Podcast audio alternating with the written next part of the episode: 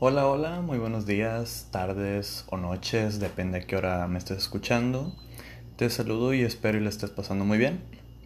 Me presento primero que nada, me llamo José, pero todos mis amigos me conocen como Pepe. Y es tan común para mí escuchar que me llamen así más que con mi nombre verdadero.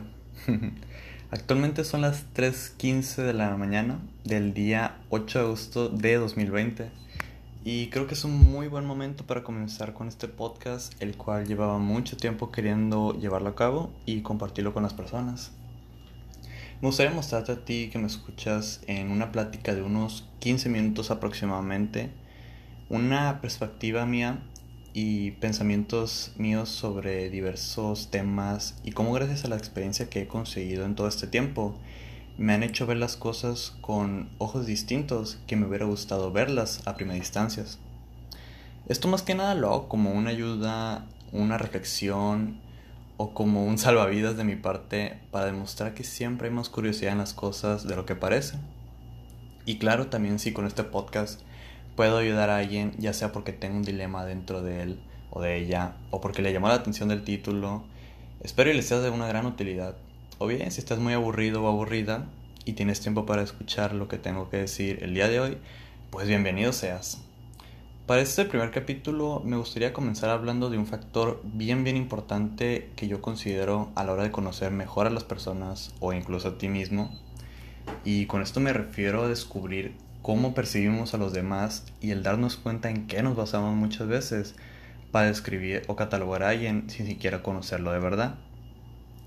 ¿Cuántas veces nosotros de manera inconsciente hemos hecho ideas en nuestra cabeza sobre la personalidad de gente cercana y cómo muchas veces con solo escucharlos hablar y hacer comentarios dentro de nuestra cabeza y pensamientos, como por ejemplo el típico comentario de este güey tiene finta de ser bien mamón o bien tonto, o, el, o también el, a ella es bien bonita, de seguro de ser bien sangrona.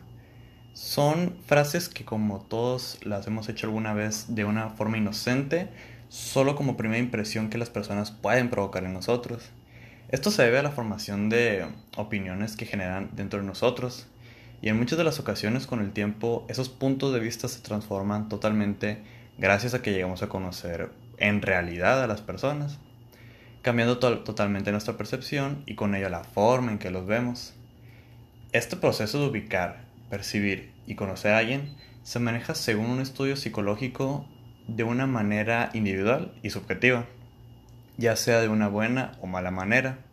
Pero hey, vamos a ser sinceros, tratamos muchas veces a los demás como, por los, como los percibimos y no tanto por lo que son. Eh, sobre todo cuando se tiene muy poca información visual o auditiva. Y a final de cuentas formamos el pensamiento por medio del promedio de las primeras cinco acciones que identificamos al notar su presencia, ya sea por su comportamiento al comer, al convivir en grupo, el cómo se comporta en una salida, y es ahí donde se crea una antítesis, una incoherencia que muchas veces dejamos pasar por alto, pero que siempre está presente. Se dice que si quieres conocer muy bien a una persona, debes hablar con ella solas, y en efecto, esa postura tiene un punto bastante válido eh, Gustav LeBron, gran aportador de la psicología de las masas, indagaba en decir que en una persona pierde la identidad individual al encontrarse en grupo, ya que al encontrarse con más entidades en convivencia, no actúa de la misma manera, sino que lo hace con más valentía o más carisma, por así decirlo. En muchas de las veces por impulsividad de sentirse más seguro y más aún cuando en masa se puede externar los sentimientos y perder esa parte introvertida que muchas veces sentimos al estar a solas con alguien.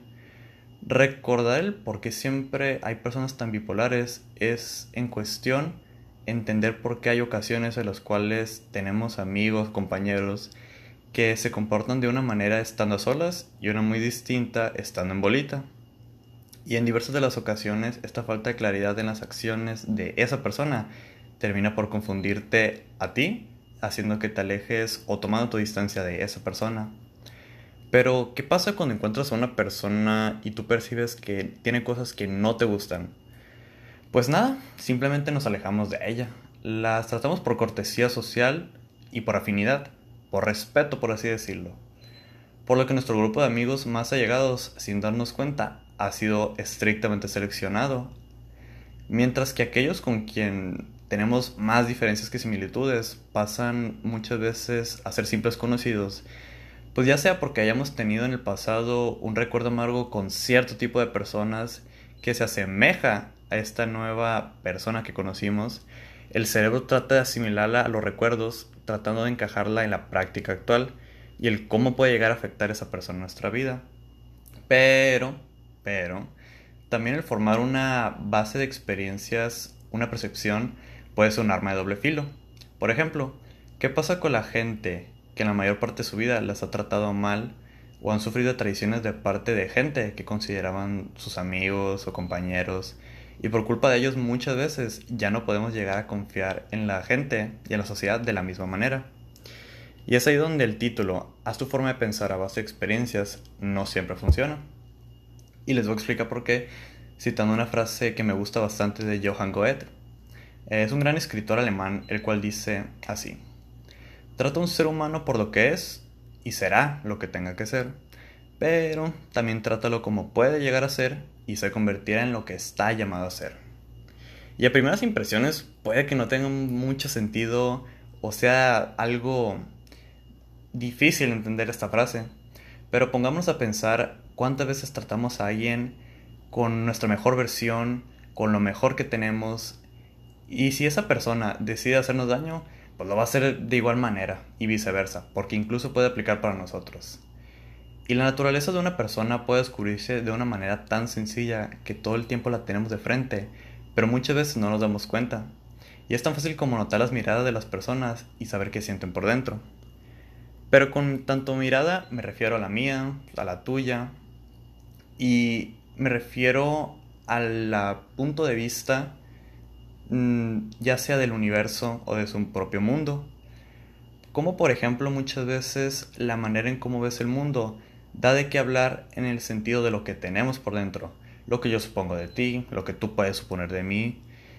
Y creo que uno de los primeros pasos para que las personas puedan llegar a ser mejores como sociedad debería ser dejar de ver a los demás sin prejuicios, siendo capaces de reconocer que las personas se rigen por virtudes y carencias, sin poner de por medio algún estereotipo o experiencia, es en donde estaríamos más cerca de la realidad subjetiva.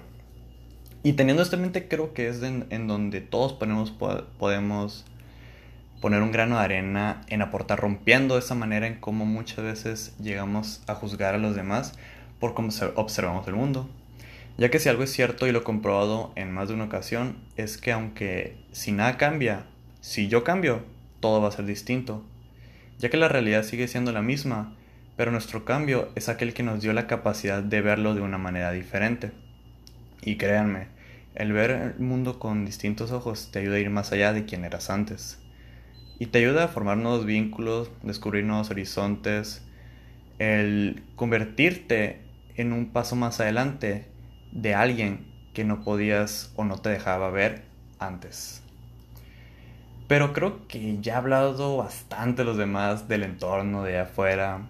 ¿Qué pasa con la parte más importante de tu vida? Y con eso me refiero a ti. ¿Alguna vez te has preguntado si tu propia existencia influye en los demás? Según Unirevista, las personas son capaces de afectar en tu vida, ya sea en la toma de decisiones, en la forma de pensar, pero sobre todo en los hábitos. Y es aquí donde quisiera hacer un hincapié en este último punto. ¿Sabían ustedes que somos el promedio de las cinco personas con las que más relación tenemos o con aquellos que tenemos más comunicación?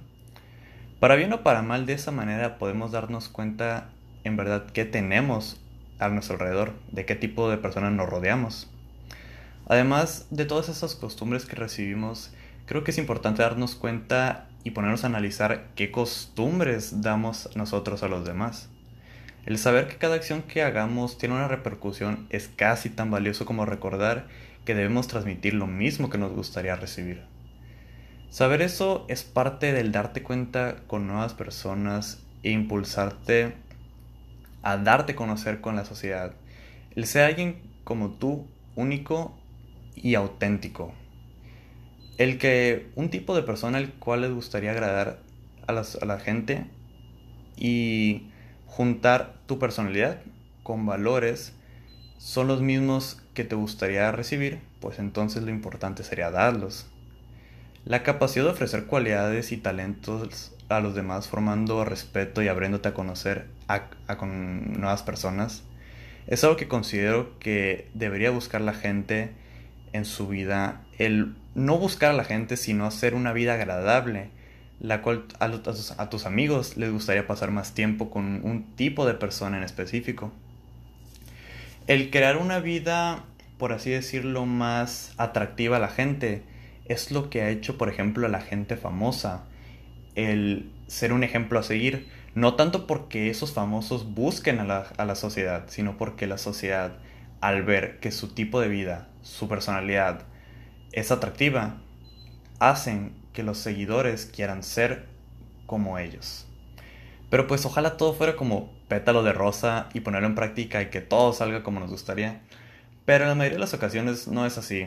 Nos encontramos con personas que en ocasiones ponen en duda tus cualidades, señalándote, poniéndote en duda o a prueba, intentando ponerte en ridículo bajo su forma de perspectiva.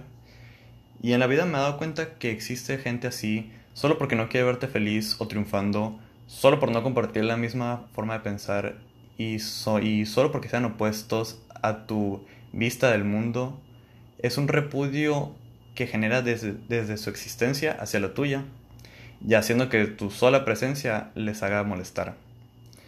Y todos nos hemos encontrado con individuos así.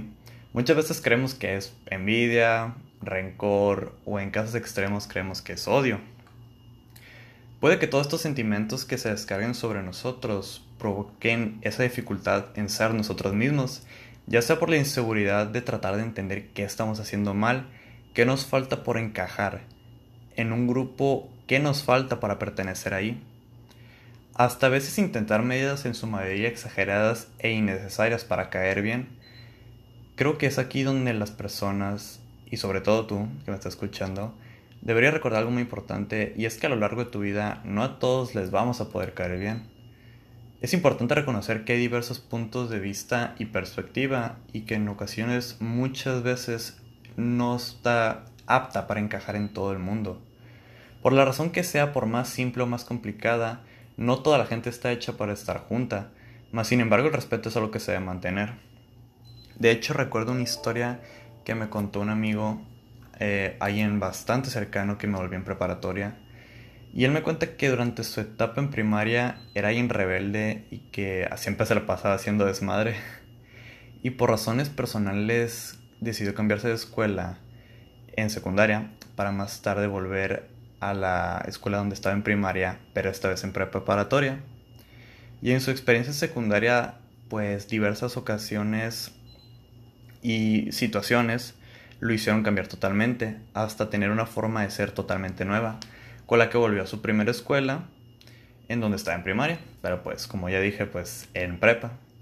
Y al llegar, él me, me decía que sentía y escuchaba que la gente aún tenía esa visión un poco mal generada por cómo lo recordaban, o incluso me dice que se generaron rumores muy mal interpretados por cómo lo percibían en el pasado pero él había cambiado y estaba dispuesto a demostrarlo, no porque quisiera agradarle a la gente, sino para sentirse mejor consigo mismo y dejar en claro que ahora era una nueva persona que había dejado de lado quien todos creían que era. Y con el tiempo me dice que lo logró. Sus conocidos ahora lo miraban de una manera distinta y todo de, manera, de una manera inconsciente fue ganándose el respeto y la admiración por hacer entender que siempre podemos ser mejores sin la necesidad de cambiar algo de nosotros, sino mejorar quien ya somos, sacándole el mayor provecho a nuestras cualidades.